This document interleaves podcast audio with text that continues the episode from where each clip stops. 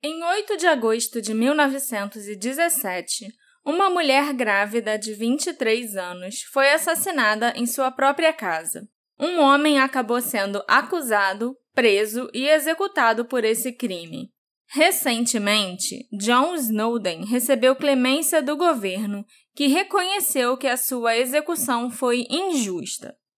Mas se ele era inocente, quem matou a Lottie Brandon?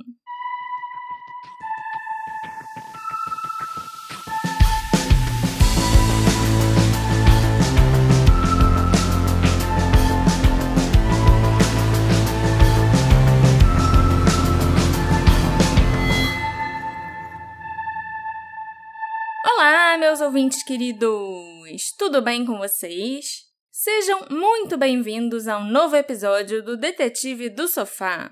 Eu sou a Marcela, a host desse podcast que acabou de completar dois anos de existência. Caraca, não sabia. Sim, nosso primeiro episódio foi publicado no dia 3 de dezembro de 2020. Então, completamos de dois aninhos essa Parabéns semana. pra nós. Pois é.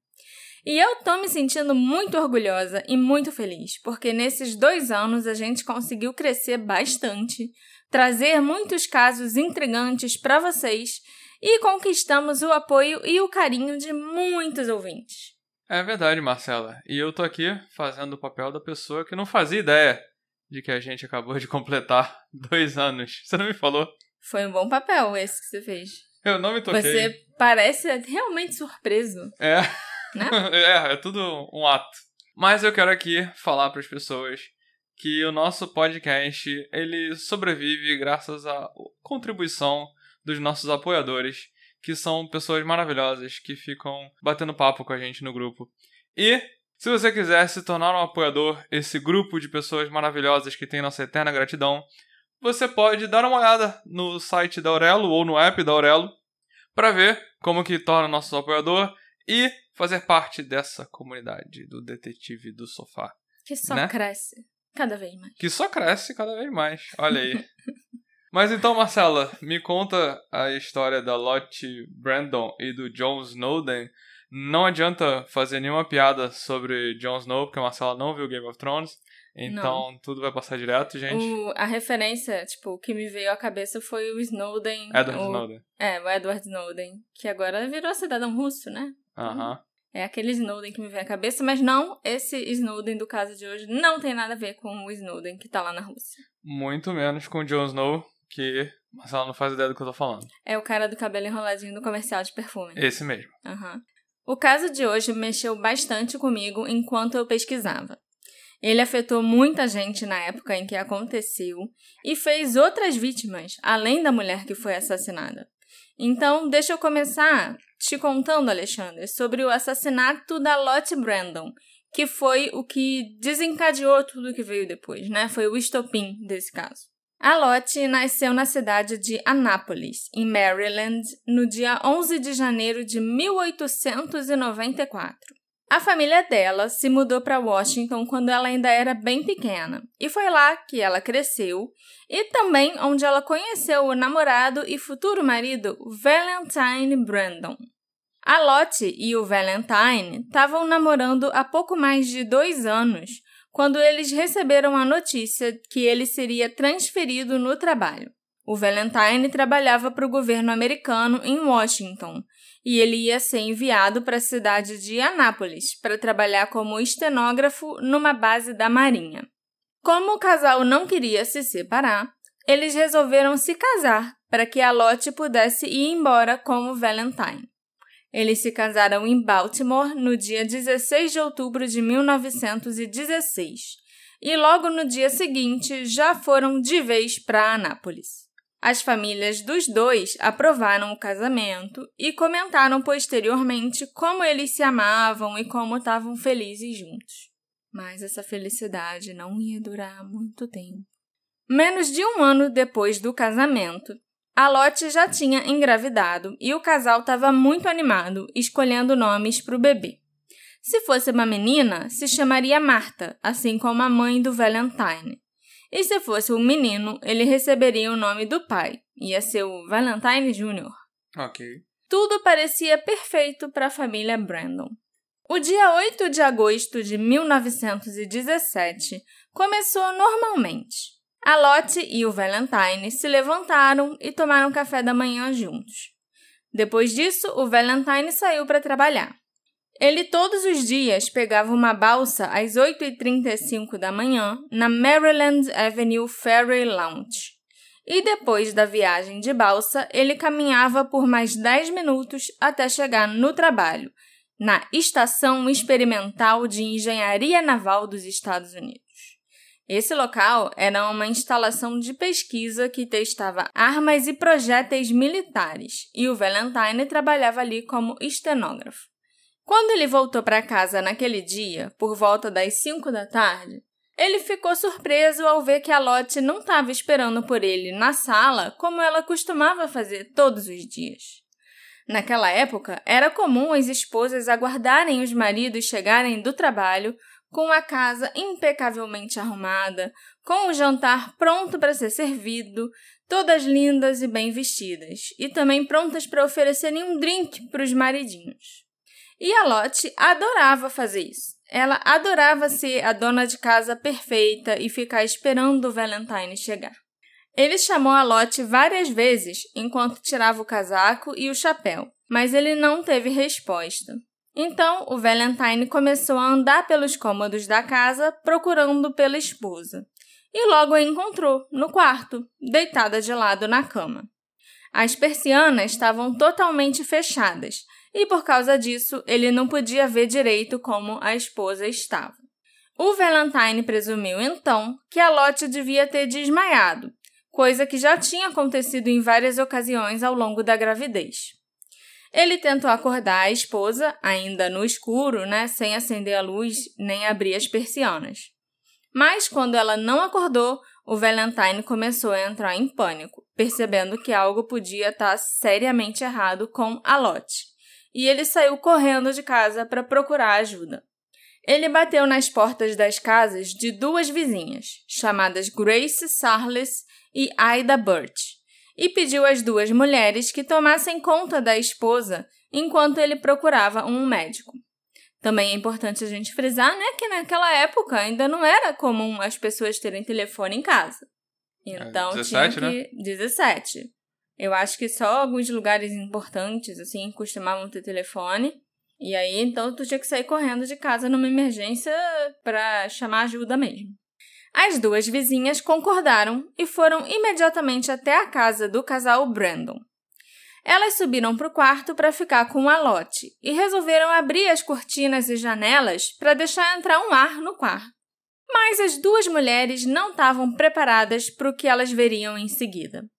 Quando elas abriram as persianas do quarto e a luz entrou no local, a Grace e a Aida se viraram para checar a Lotte e viram o corpo espancado e sem vida da mulher na cama.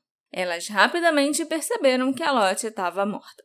Quando o Valentine voltou para casa, trazendo com ele o Dr. Joseph Joyce, as duas vizinhas, a Grace e a Aida, sem saber como dar a notícia da morte da Lotte para o marido, disseram para ele que a Lotte estava muito doente e que ele devia ficar fora do quarto por enquanto. Ok. Aí só quem entrou no quarto foi o médico. E aí elas meio que foram para casa, tipo. Esse problema não é agora é o problema não é mais meu. Tão certas elas, né? Sinceramente. O médico é, foi é pago complexo. pra isso. É. O Dr. Joyce, então, entrou sozinho no quarto e também levou um susto. Ele esperava ver uma mulher doente na cama, não um cadáver, né? Então, ele fez um exame superficial do corpo da Lotte e verificou que ela tinha sofrido um trauma contundente na cabeça, lacerações no pescoço consistentes com estrangulamento, e ainda havia arranhões e hematomas no rosto, nas mãos, joelhos e tornozelos dela. A Lotte também estava parcialmente despida e sêmen foi encontrado em seu corpo, indicando que ela provavelmente também havia sido estuprada. O Dr. Joyce estimou que ela estava morta há cerca de cinco horas. Quando a autópsia foi realizada, alguns dias mais tarde, o legista afirmou que o bebê que a Lottie estava esperando seria um menino. E que, se ela tivesse sido encontrada algumas horas antes, o bebê poderia ter sido salvo. Ela já estava grávida de sete meses, então ele já estava bem formadinho, mas ele acabou morrendo junto com a mãe. Dava para ter induzido o parto e tal. É. Dentro da casa, nada parecia ter sido roubado e nenhuma arma do crime foi encontrada. Na verdade, a arma nunca foi recuperada e até hoje nós não sabemos qual foi o objeto usado para acertarem a cabeça da Lotte. E só uma fofoca, segundo os jornalistas da época que cobriram esse caso, a Lotte foi estrangulada com o próprio cabelo dela. Nossa. O cabelo dela era bem grande, ela gostava de ter cabelo grande para fazer penteados e tal, que nem todo mundo na época fazia, arrumava o cabelo e tal. Uhum. E usaram o próprio cabelo pra estrangular a Lotte. Mas isso não é informação oficial? Por que, que isso é Não, não é informação oficial. É os jornalistas disseram que ah, é isso que a gente ficou sabendo e tal, mas esse caso gerou muita fofoca, sabe?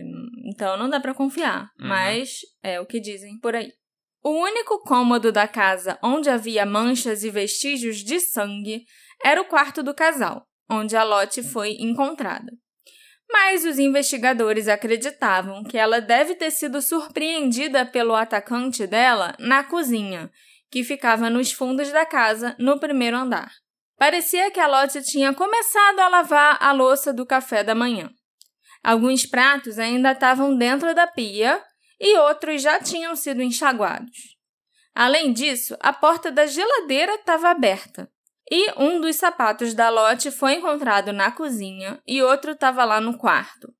Não havia sinais de entrada forçada na casa. Tanto a porta da frente quanto a dos fundos estavam trancadas, e só a porta do porão estava destrancada, o que levou os investigadores a acreditarem que o assassino tinha entrado por ali. Então a Lotte devia estar na cozinha, lavando a louça do café da manhã, quando alguém entrou na casa dela pelo porão e ela foi surpreendida e talvez coagida até o quarto. Quando o xerife Sullivan chegou na casa do casal Brandon naquela tarde e começou sua investigação, ele suspeitou imediatamente do Valentine. Afinal, ele era o marido da vítima e a pessoa mais próxima dela. E foi o cara que não verificou a mulher direito, né? Chamou duas vizinhas Pois pra... é. Querendo avaliar a reação do Valentine, que ainda não tinha sido informado que a esposa estava morta, o xerife resolveu dar a notícia para o homem pessoalmente, de uma forma bastante cruel e sem noção, eu Cara. diria. Ele não sabia ainda. Não. O médico entrou e saiu do quarto, as vizinhas entraram, saíram, foram embora e ninguém contou para ele. Só chama, o médico só chamou a polícia.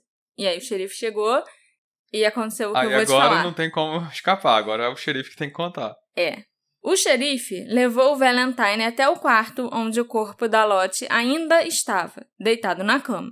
Ele acendeu a luz, levou o Valentine até a lateral da cama e dramaticamente arrancou o lençol de cima do corpo da Lotte. Ele ainda começou a apontar para o corpo e a gritar: Olha para isso! Olha o que aconteceu com a sua esposa! O Valentine, compreensivelmente horrorizado ao ver o cadáver da Lotte e com o xerife gritando com ele, começou a chorar e a gritar alternadamente: Oh meu Deus, oh meu Deus! E querida, minha querida! Foi muita falta de tato do xerife, sinceramente, né? Eu entendo que ele queria ver a reação do cara, Uhum. mas isso não se faz, gente. O homem deve ter ficado traumatizado pro resto da vida. Não, e ao mesmo tempo, ele teria poupado isso tudo se ele tivesse checado a mulher direito. É, não, eu também acho estranho, né? É, toda essa atitude do Valentine. Mas eu não sei como é que as pessoas reagiam nessa época, eu não sei quão espertos, quão inteligentes os maridos eram. sei lá.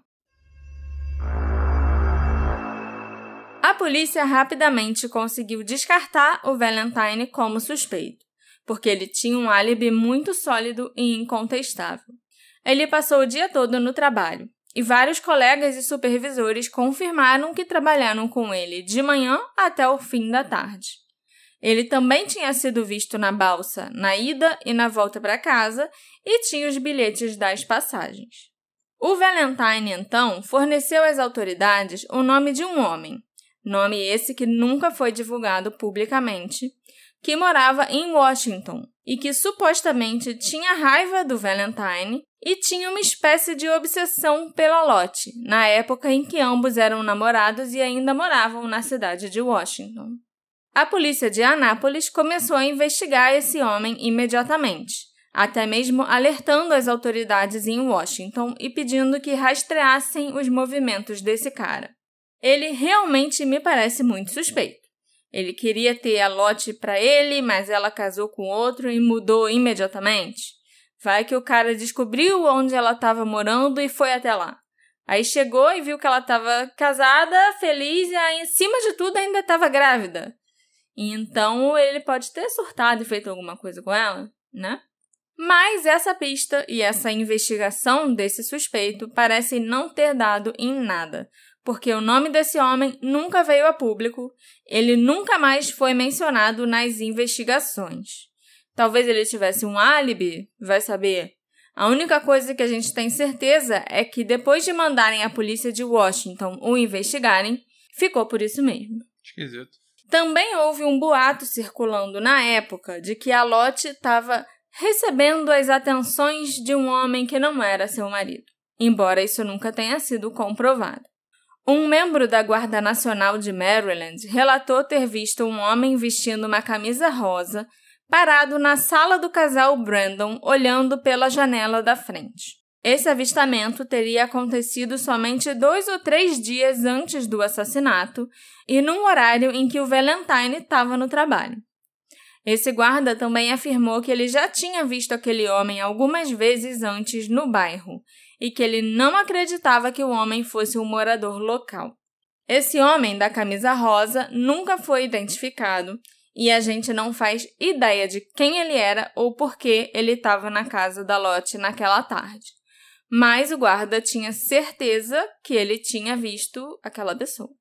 Uma mulher chamada Ella Rush Murray que era descendente de Benjamin Rush, um médico que foi um dos carinha lá que assinaram a Declaração de Independência dos Estados Unidos, só por curiosidade, para vocês saberem como essa mulher era importante, okay. né? Tipo, na sociedade e como ela tinha influência e tal. Ela estava em Anápolis naquele verão. A ela morava em Washington, mas tinha essa casa de praia ali em Anápolis. E um dia, a sua lavadeira de longa data, chamada Margaret Quinn, apareceu inesperadamente na casa da Ella, trazendo suas duas filhas adultas, a Edith Credit, uma viúva, e a Mary Perkins, cujo marido estava ausente na marinha. A Edith e a Mary tinham uma coisa muito importante para contar, e tanto elas quanto a mãe, Margaret, estavam desesperadas por conselhos sobre como elas deveriam proceder. Então, elas foram procurar a ela, que era uma mulher importante e tinha muitos contatos. Na casa dela. Na casa dela. Procurar ela, a, a ela. ela, na casa dela. As duas irmãs eram mulheres negras que moravam na casa em frente à casa do casal Brandon. E na manhã do assassinato da Lottie, a Mary estava escrevendo uma carta para o marido, que estava na marinha, quando ela começou a ouvir um barulho vindo da casa em frente. Ela comparou esse barulho que ela ouviu ao som de algo sendo batido repetidamente contra uma porta. De acordo com a Mary, enquanto ela observava a casa atentamente, ela testemunhou pela janela uma cadeira ser jogada e passar voando pela sala. Ela chamou a irmã Edith para ver junto com ela o que estava acontecendo. Eu faria a mesma coisa, ia chamar a Gabi rapidinho. O barulho continuou por cerca de 20 minutos, e então tudo ficou estranhamente silencioso. Por volta das 11h30 da manhã, um homem negro que vestia uma camisa clara, um suéter cinza e calças escuras abriu a porta da frente e olhou para os dois lados, como se ele estivesse avaliando se havia mais alguém por perto no momento em que ele estava saindo da casa. Satisfeito porque a rua estava vazia, ele saiu e foi andando embora. A Mary sentiu que ela conhecia aquele homem, que ela já o tinha visto em algum lugar, mas não conseguia lembrar de onde. Então, ela virou para a irmã Edith e perguntou: Quem é esse sujeito? Você conhece ele? E a Edith respondeu: Claro, o nome dele é Snowden, e eu acho que ele trabalha vendendo e entregando gelo. No dia seguinte que isso aconteceu, a Edith e a Mary decidiram ir até a loja Parlet Parlet, que era o fornecedor de gelo local. Era nesse lugar que o John Snowden, de 27 anos, trabalhava. As irmãs foram até lá para dar uma olhada nele e confirmar se era realmente aquele homem que elas tinham visto. Assim que elas entraram na loja, ambas tiveram certeza de que ele realmente era o homem que elas testemunharam, deixando a casa dos Brandon no dia anterior. Segundo as irmãs, ele estava até usando a mesma roupa que ele tinha usado naquele dia. Mais tarde, elas também o escolheriam numa identificação policial formal sem a menor hesitação. Que não é tão difícil quando você já foi em outro lugar para olhar bem o rosto do cara que você, né, acha Uhum. que, é, que é o suspeito e tal. Tipo, era uma daquelas filas que tem seis carinha cantando I Want It That Way com o Jake no Brooklyn Nine-Nine. Todo mundo sabe do que eu tô falando, porque esse vídeo viralizou. A Ella Rush Murray ficou muito alarmada quando ela ouviu essa história. E ela achou que a Mary e a Edith deviam procurar as autoridades imediatamente e contar o que tinham acabado de falar para ela. As três mulheres então foram até o gabinete do procurador do estado, o Nicholas Green. Tá vendo como ela era importante? Ao invés de simplesmente levar elas na delegacia, levou no procurador do estado. Uhum. Ao ouvir a história, o Nicholas despachou vários policiais para a loja Parlet e Parlet para prenderem o John Snowden. Assim que os policiais chegaram, o Snowden, que supostamente não demonstrou surpresa com a presença deles e não perguntou por que estava sendo preso, foi levado sob custódia. No início do seu interrogatório, o Snowden não conseguiu explicar o seu paradeiro na manhã de 8 de agosto de 1917. Ele inicialmente afirmou que havia dormido demais naquele dia e que algumas horas depois havia ido a um bar por volta de uma da tarde. Mas, à medida que o interrogatório prosseguia, o Snowden começou a detalhar melhor a sua história alegando que havia visitado outro bar por volta das 11 horas e que depois disso foi diretamente para a casa de sua irmã, onde ficou conversando com ela e com a sobrinha por algumas horas. O Snowden disse que depois de ter saído da casa da irmã, ele deu um passeio e andou pela Second Street, que era a rua em que o casal Brandon morava, e ele parou para acender um cigarro. Enquanto ele fumava, ele afirmou que viu um homem negro que ele conhecia saindo correndo da casa dos Brandon. O Snowden identificou esse homem como Henry Green e disse que ele trabalhava para um fazendeiro chamado John Wagner nos arredores da cidade. O problema é que o fazendeiro, o Wagner, era extremamente meticuloso na manutenção dos registros e ele confirmou que o Henry Green tinha passado o dia 8 de agosto inteiro, das 7 da manhã às 6 da tarde, trabalhando para ele na fazenda. Então, o Henry tinha um álibi que parece ser sólido, né? Uhum. E ele não poderia ter saído correndo da casa dos Brandon naquele horário, como o Snowden falou. Outro problema enfrentado pelo Snowden foi que ele tinha um arranhão de cerca de um centímetro na bochecha direita e um arranhão de cerca de 2 centímetros na bochecha esquerda. Além disso, ambos os braços dele também estavam arranhados. Quando ele foi questionado sobre isso, o Snowden explicou que havia recebido aqueles arranhões durante uma briga com a namorada, Edna Wallace, dez dias antes. Mas a Edna negou, afirmando que a primeira vez que viu Snowden com aqueles arranhões foi na tarde do assassinato. Se ele tivesse dito que ele se arranhou no trabalho ou algo assim, eu acho que seria mais crível, né? Naquela época, as pessoas que trabalhavam com gelo tinham uma rotina muito dura. Não era só botar água nas forminhas e deixar numa geladeira.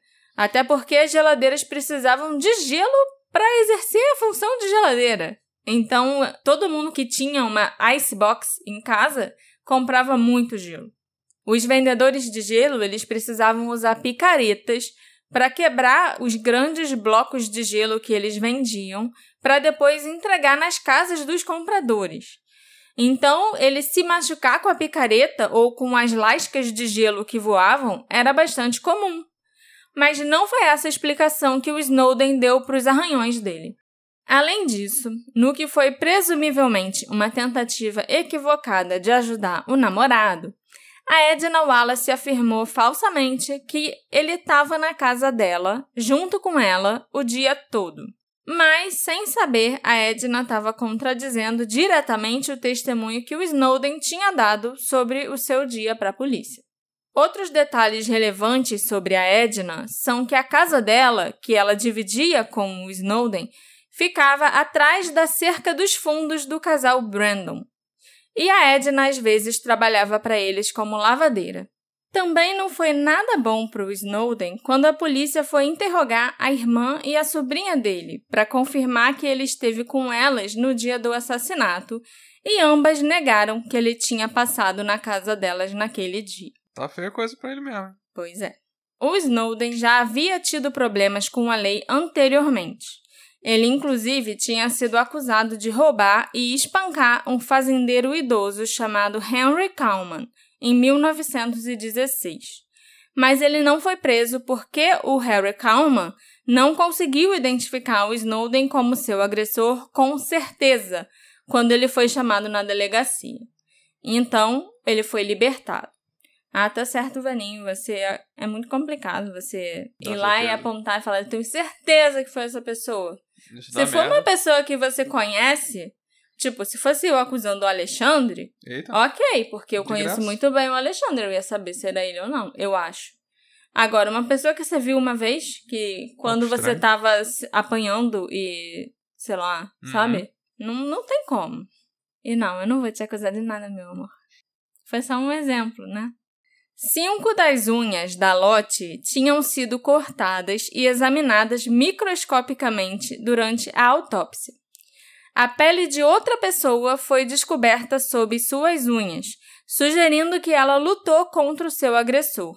E um exame posterior daquela pele determinou que pertencia a uma pessoa negra. Leroy Cisco, um menino que trabalhava para uma mercearia local, estava entregando farinha no bairro dos Brandon na manhã de 8 de agosto.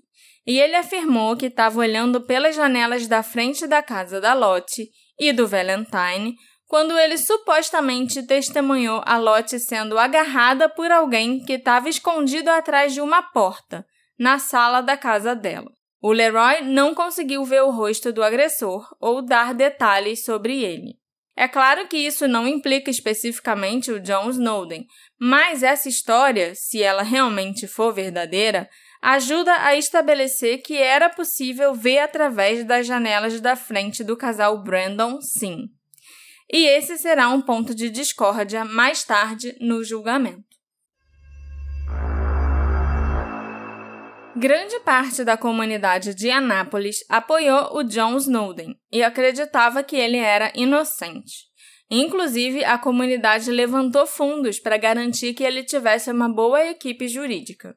O Snowden prestou depoimento durante o julgamento e ele afirmou ter sido espancado, derrubado, atingido na cabeça várias vezes, ameaçado com uma arma e mantido acordado por dias pela polícia que tentava forçar uma confissão. Não e não, surpreso. ele nunca confessou. O seu advogado, o Theodore Brady, argumentou que por causa dos seus supostos maus tratos por parte das autoridades, o depoimento dado pelo Snowden durante o interrogatório deveria ser descartado como prova. É lógico que os policiais negaram as acusações e a moção foi rejeitada pelo juiz. O depoimento do Snowden no interrogatório continuou valendo como prova no julgamento, surpreendendo zero pessoas. O menino, o entregador de farinha Leroy Cisco, foi chamado para depor e ele repetiu a história sobre ter visto a Lottie Brandon sendo agarrada por um atacante desconhecido na manhã do assassinato. Mas, durante esse interrogatório, o Leroy admitiu que ele havia sido treinado em seu depoimento pelo xerife. Hum? Nunca ficou claro se o Leroy quis dizer que a história toda que ele estava contando foi inventada e o xerife mandou ele lá contar aquela história, ou se ele quis dizer que o xerife o instruiu melhor como articular a história no tribunal, né? Uhum. Como agir no tribunal. Ah, Mas de qualquer jeito influencia. Com certeza. Tanto a Mary Perkins, uma testemunha-chave da acusação, né? A gente lembra. A Mary que acusou o Snowden. Quanto o próprio Snowden teriam estado à beira de um colapso nervoso durante o julgamento. A Mary e a irmã dela, Edith, receberam muita reação negativa da comunidade negra. E, de acordo com o jornal Star, a Mary foi punida e expulsa da sua igreja por um clérigo negro local chamado Reverendo Williams. Ele afirmou que era inconcebível que a Mary e a irmã tivessem implicado um membro da sua própria raça num crime tão hediondo. O reverendo Williams, que morava na mesma rua do casal Brandon, testemunhou ter ficado sentado em sua varanda das 10 da manhã até 1 da tarde do dia 8 de agosto, e que ele não tinha visto nem ouvido nada da casa dos Brandon durante esse período. Mas, quando ele foi interrogado pelos promotores, ele acabou admitindo que ele deixou a varanda assim por um período não especificado. E ele não tinha passado aquelas três horas inteiras sentado ali, igual uma estátua, como ele estava fazendo questão de afirmar. Uhum. Uma vizinha do casal Brandon, chamada Ella Carroll, e a mulher que levou as irmãs Mary e Edith para contarem o que tinham visto para a polícia, a outra Ella, a Ella Rush. Tem muitas elas. A Ella Rush Murray. Não, só tem duas. Tem a Ella Rush Murray, que era mulher importante e tal. E tinha essa vizinha chamada Ella Carroll. E as duas elas testemunharam que você não conseguia ver nada através das janelas da frente da casa dos Brandon, por causa das pesadas telas que havia nelas. A essa altura, a Ella Rush Murray começou a questionar a veracidade da história que as duas irmãs lhe contaram, pelo fato dela acreditar que era impossível para Mary ter visto pela janela uma cadeira voar na sala da frente da casa dos Brandon. Portanto, incluindo aquele membro da Guarda Nacional de Maryland, o que disse para os detetives que ele viu o homem de camisa rosa em uma das janelas da frente da casa um ou dois dias antes do assassinato, nós temos seis testemunhas falando sobre as janelas daquela casa. Quatro das testemunhas afirmam implícita ou explicitamente que era possível ver o que estava acontecendo na casa através das janelas da frente e duas das testemunhas afirmavam inflexivelmente que isso era impossível.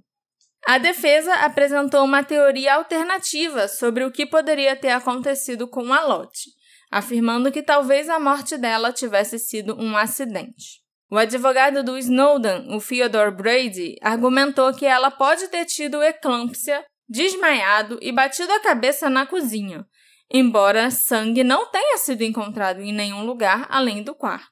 E que depois disso, a Lottie teria ido quase que se arrastando até o quarto, onde ela foi se deitar e acabou morrendo sufocada pelo próprio cabelo enquanto ela lutava para respirar. É tipo a teoria da coruja da, da série lá da escada. É.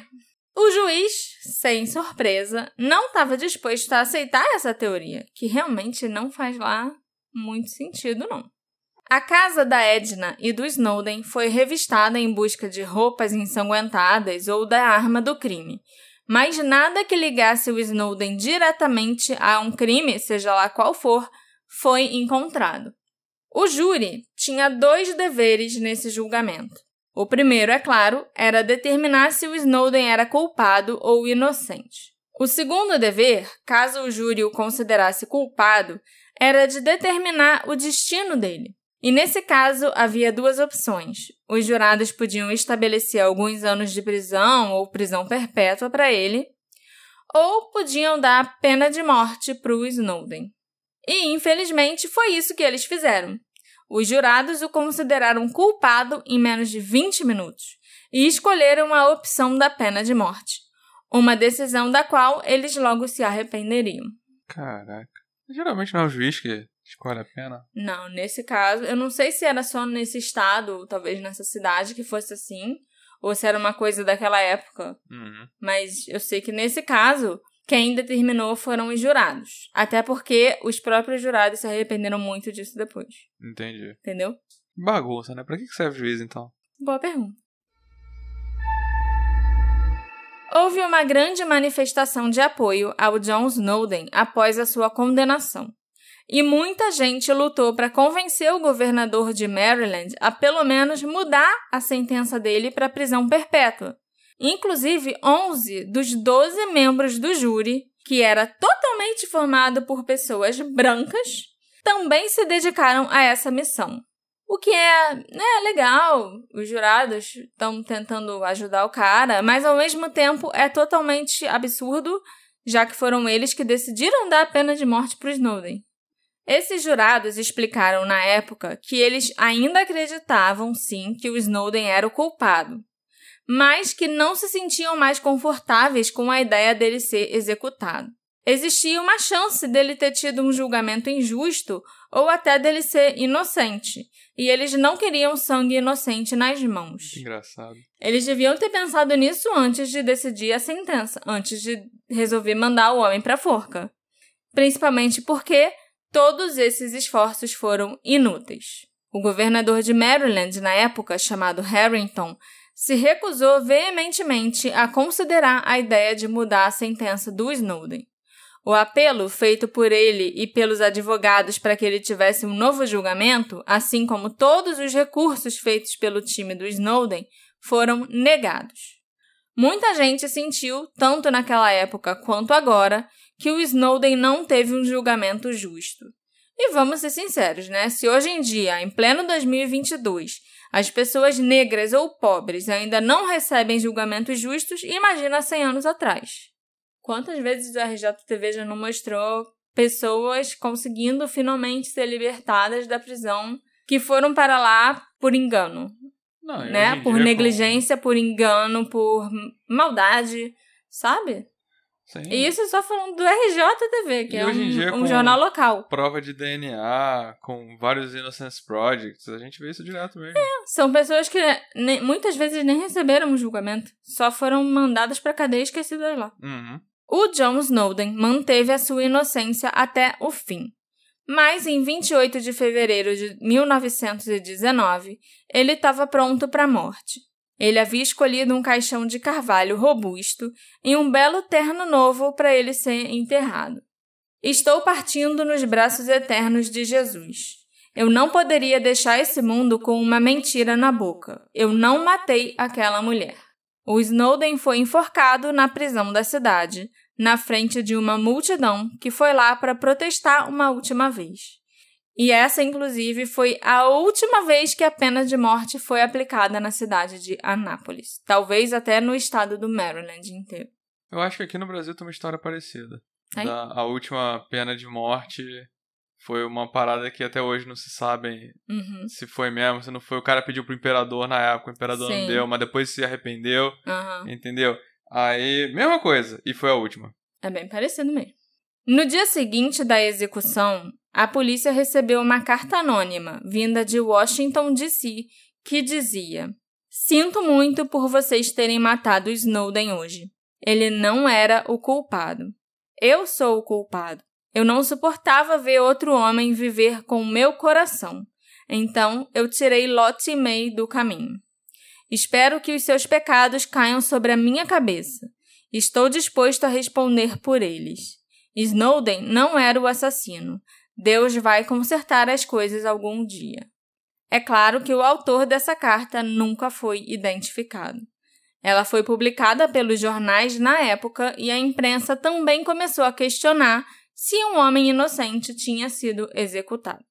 Em 2001, mais de oito décadas depois, o governador de Maryland, Glendening, concedeu clemência póstumamente a John Snowden, devido à natureza puramente circunstancial do caso, bem como a crença de muitos de que ele havia sido vítima de um linchamento legal. Não era nem mais julgamento injusto, já foi um linchamento legal.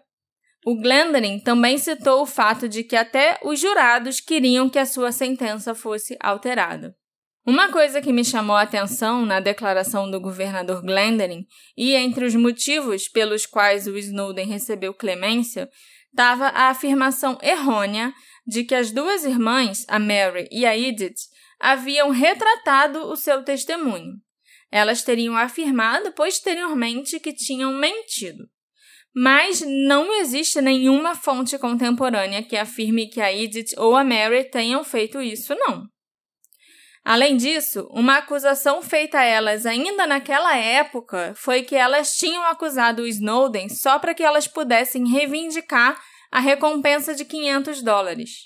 E isso também é completamente incorreto, porque, de acordo com o governador Harrington, que era o governador lá em 1917, elas nunca se apresentaram para reivindicar recompensa nenhuma. Na verdade, essas duas mulheres nunca ganharam nada em troca da acusação que elas fizeram. Elas não receberam nenhum benefício perceptível por terem implicado o Snowden no assassinato. Ao invés disso, elas foram condenadas ao ostracismo em sua comunidade, o que levou as duas irmãs a se mudarem do estado porque a vida delas virou um inferno. Essa história é muito triste e fez muitas vítimas, né? A Lottie e o bebê que ela estava esperando, que foram assassinados de um jeito tão brutal. O Snowden, que recebeu a pena de morte por um crime que até hoje a gente não sabe se ele cometeu ou não. E até as duas irmãs, que viraram párias na comunidade negra por terem denunciado um possível assassino. As ações da maioria do júri pós-condenação me deixaram completamente intrigada, porque eles tiveram a opção de dar uma outra pena para o Snowden. Mas em 20 minutos eles decidiram e anunciaram que ele era culpado e que ele merecia a pena de morte. Então, o que que fez aquelas 11, 11 das 12 pessoas mudarem de ideia? Eu acho que foi o tempo. Mas não foi tanto tempo depois. Não, não eu, passou muito tempo. Exatamente. Você falou que eles tomaram essa decisão em 20 minutos. Ah, e sim, aí, entendi. É, okay, Esse tempo. Você dá uma canetada sem olhar pra pessoa numa sala que você tá separada da pessoa, entendeu? É uma coisa. Mas depois, eu não tô falando de tanto tempo, de anos, assim. Não, mas assim, sim. assim, você. Ih, caraca, o que, que eu fiz? Eu matei uma pessoa. Eu matei uma pessoa, eu condenei uma pessoa à morte. E será que foi mesmo? Será que eu fiz a coisa certa? Isso na cabeça delas vai criando uma coisa que é tarde demais, entendeu? Sim. Por isso que eu acho absurdo o júri ter que dar a sentença. Sim. Sabe? Não, não fez concordo. o menor sentido isso para mim. Uma coisa que eu não duvido e que eu acho que é inquestionável aqui é que o Snowden recebeu um julgamento injusto, né?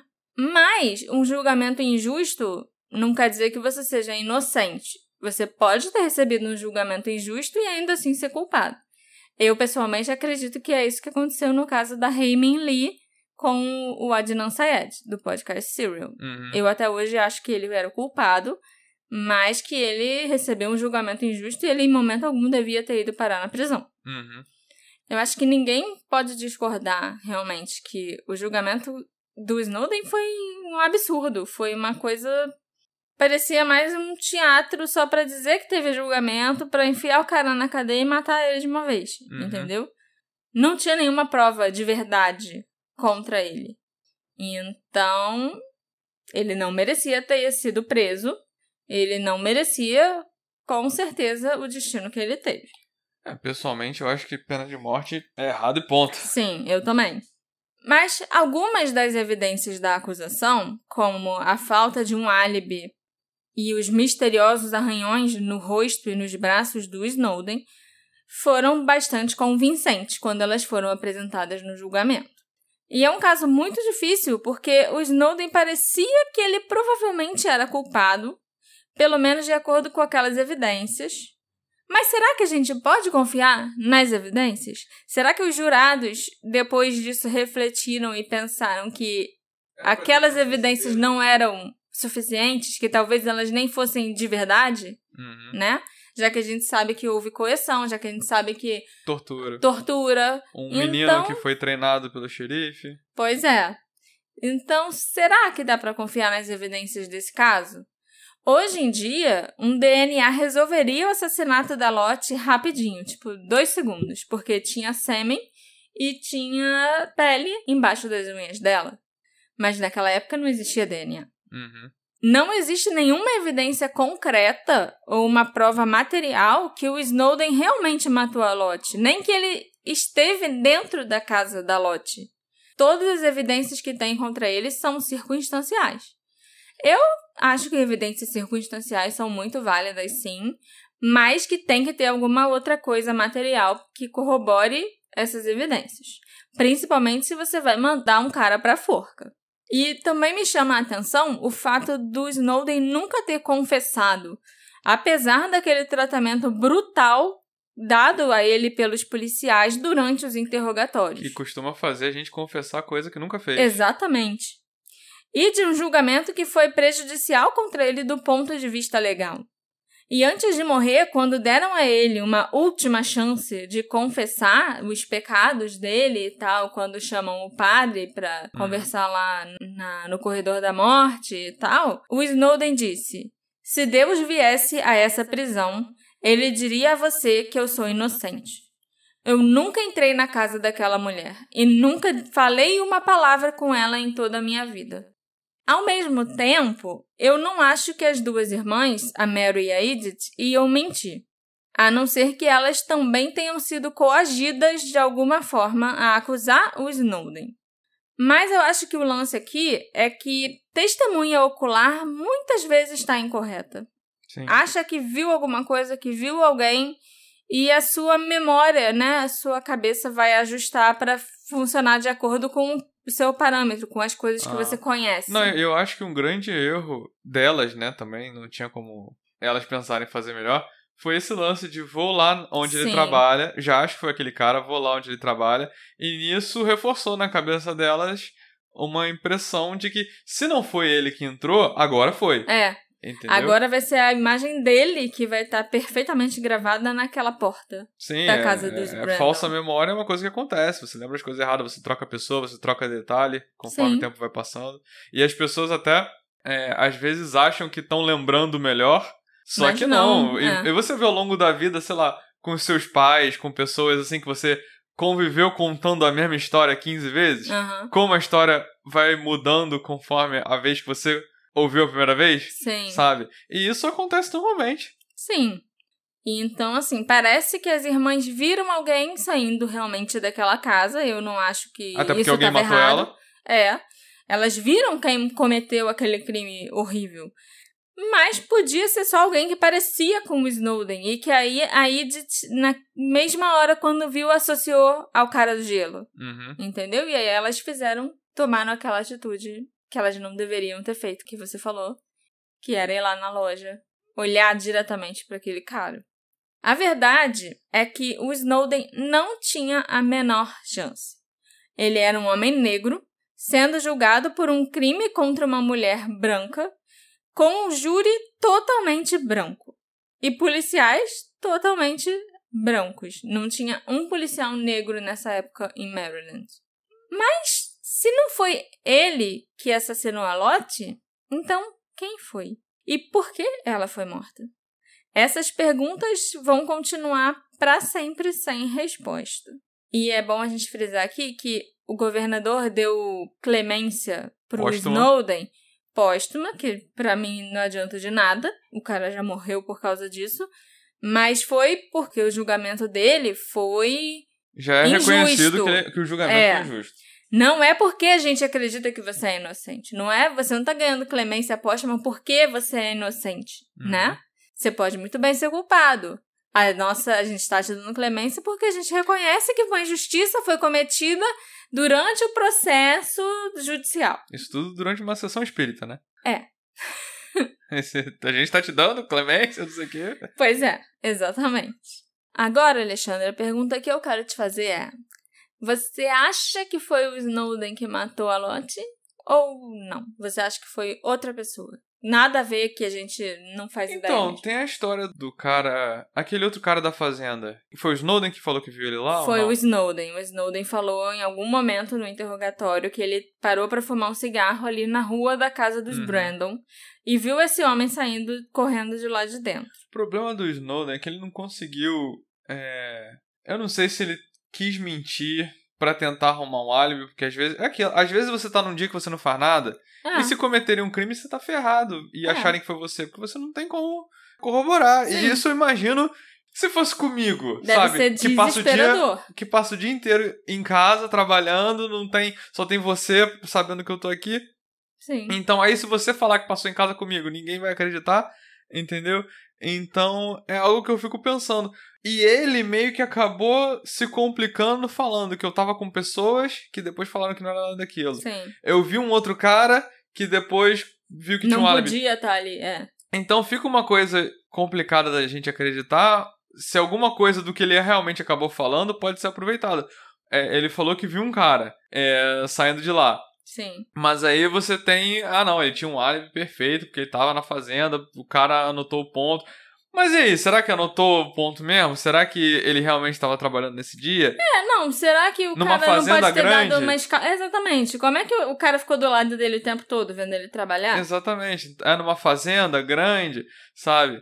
É. Será que dava pra ele ter ido rápido até aquela casa e voltado, sem ninguém perceber que ele saiu da fazenda? Eu nunca soube se isso foi verdade ou não, mas teve uma professora minha que falou que ela não dava presença pra todo mundo porque teve alguém é, que cometeu um crime e tinha um colega dela que dava presença pra todo mundo na aula. E aí, na hora dele falar, ele falou que tava na aula dela. E aí, na hora que foram ver, tava a presença dele ali, entendeu? Caraca. Então, eu não sei se a história é verdade ou não, sinceramente.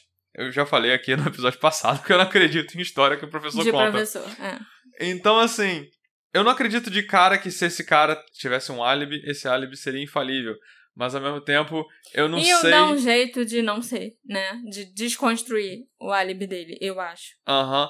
Então, ao mesmo tempo, eu não sei o que, que dá pra aproveitar do Snowden falando, porque quanto mais ele tentou se livrar da situação, mais ele cavou um buraco pra ele, entendeu? Sim. É, Mas, e também tinha o cara de Washington, que o Valentine disse Uhum. que, ah, eu suspeito desse cara, ele tinha meio que uma obsessão pela lote. E, e não se fala mais nisso. Pois é, e simplesmente não fizeram nada. Uhum. Quem era esse cara? Será que ele era alguém importante em Washington? E aí nem investigaram ele direito? Uhum. Ao mesmo tempo, por exemplo, as irmãs que viram ele, elas viraram pares na comunidade, mas eu não acho que deve ter sido à toa, sabe? Eu acho que devia ter uma comunidade inteira que devia olhar pra aquele cara e pensar, ele não era capaz disso, Sim. Sabe? Eu não acho que é à toa que Não. você vira um párea na comunidade fazendo uma coisa, em teoria, certa, que é, Sim. eu vi uma- um assassino, é aquele cara, entendeu? Porque quem começou a criticar e a falar delas e a contestar o que elas estavam dizendo e tal foi o reverendo, que era meio que a pessoa mais a figura mais importante da comunidade negra daquela cidade.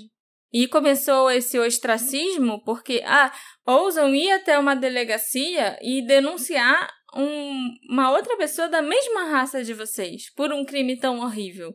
Entendeu? Eu acho que era meio que como que vocês não deixaram isso pra lá? A comunidade negra tem que se manter unida. Vocês não podem sair apontando o dedo pra pessoas da mesma raça de vocês.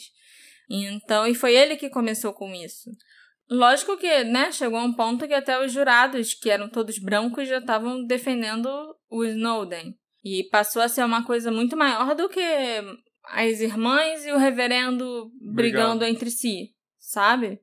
Hoje em dia a gente sabe que o reverendo foi lá testemunhar que o Snowden não estava naquela rua, porque ele ficou sentado ali por três horas. E todo mundo Mas ele não perto. ficou, ele estava mentindo. É muito complexo esse caso. Sim, sim. E eu fiquei, sim, com pena das duas irmãs. Porque eu realmente acho que elas acreditavam que estavam fazendo a coisa certa. Não, mas o que eu queria dizer é mais assim, eu acho que tinha, devia ter toda uma comunidade por trás que não acreditava que o cara era capaz de fazer isso. Com certeza. Entendeu? Fizeram uma vaquinha para pagar o advogado dele. E não era só a comunidade negra, não. Era a cidade toda. Uhum. Não é à toa que quando você é um acusado, você chama testemunhas de caráter pra falar, ah, ele não é capaz disso, ele é um bom garoto. é-" E toda uma comunidade parece que ficou atrás do cara. Sim. E isso pra mim quer dizer muita coisa, sabe? É, eu concordo. De qualquer forma, ele foi executado injustamente. Isso é inegável. Se ele realmente era inocente, sabe? E eu acho que era. Imagina tudo que deve ter passado pela cabeça dele nos dois anos que ele ficou preso esperando a data da execução. Imagina como foi para a família dele também, sabe? É, é muito, muito pesado. Não tem como pena de morte dar certo. Esse episódio foi feito graças à colaboração da nossa apoiadora Maria Eliane. Muito obrigada pelo seu apoio, Maria Eliane. E também obrigada a todos os nossos apoiadores queridos e a todos vocês que escutam esse podcast há mais de dois anos. Olha aí. É graças a vocês que eu continuo aqui firme e forte depois de tanto tempo, sem desanimar, sem deixar isso aqui de A lado, sem deixar a peteca cair. É isso aí. Que é difícil. É difícil. Um episódio por semana é muito difícil. Será que realmente foi o Snowden que matou a Lottie? O que levou os jurados a mudarem de ideia? Será que as testemunhas foram coagidas ou ameaçadas pela polícia? A única conclusão que a gente consegue tirar desse caso é que havia dúvida razoável, muito razoável. E o Snowden não deveria ter sido enforcado por um crime que ele provavelmente não cometeu.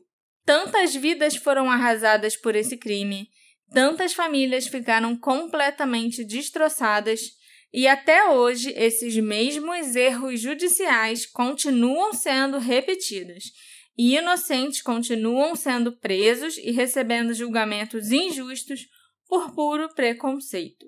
Me encontra nas nossas redes sociais, arroba detetive do sofá, e vem me contar o que você achou desse episódio e desse caso tão injusto e que afetou tanta gente.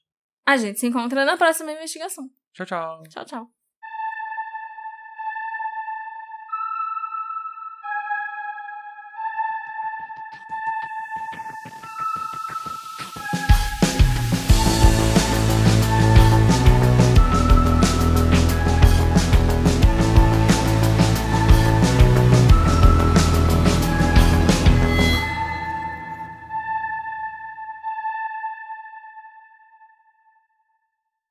Hey, você se interessa por crimes reais, serial killers, coisas macabras e tem um senso de humor um tanto quanto sórdido? Se sim, você não está sozinho. Se você precisa de um lugar recheado de pessoas como você, venha conhecer o podcast Pátria Amada Criminal. Todas as semanas tentamos entender o pior da humanidade. Nesse processo, a gente ri, chora, fica brava, fofoca, porque afinal de contas é assim que a gente fala quando está entre amigos. Suas novas melhores amigas trevosas estão aqui no Pátria Amada Criminal.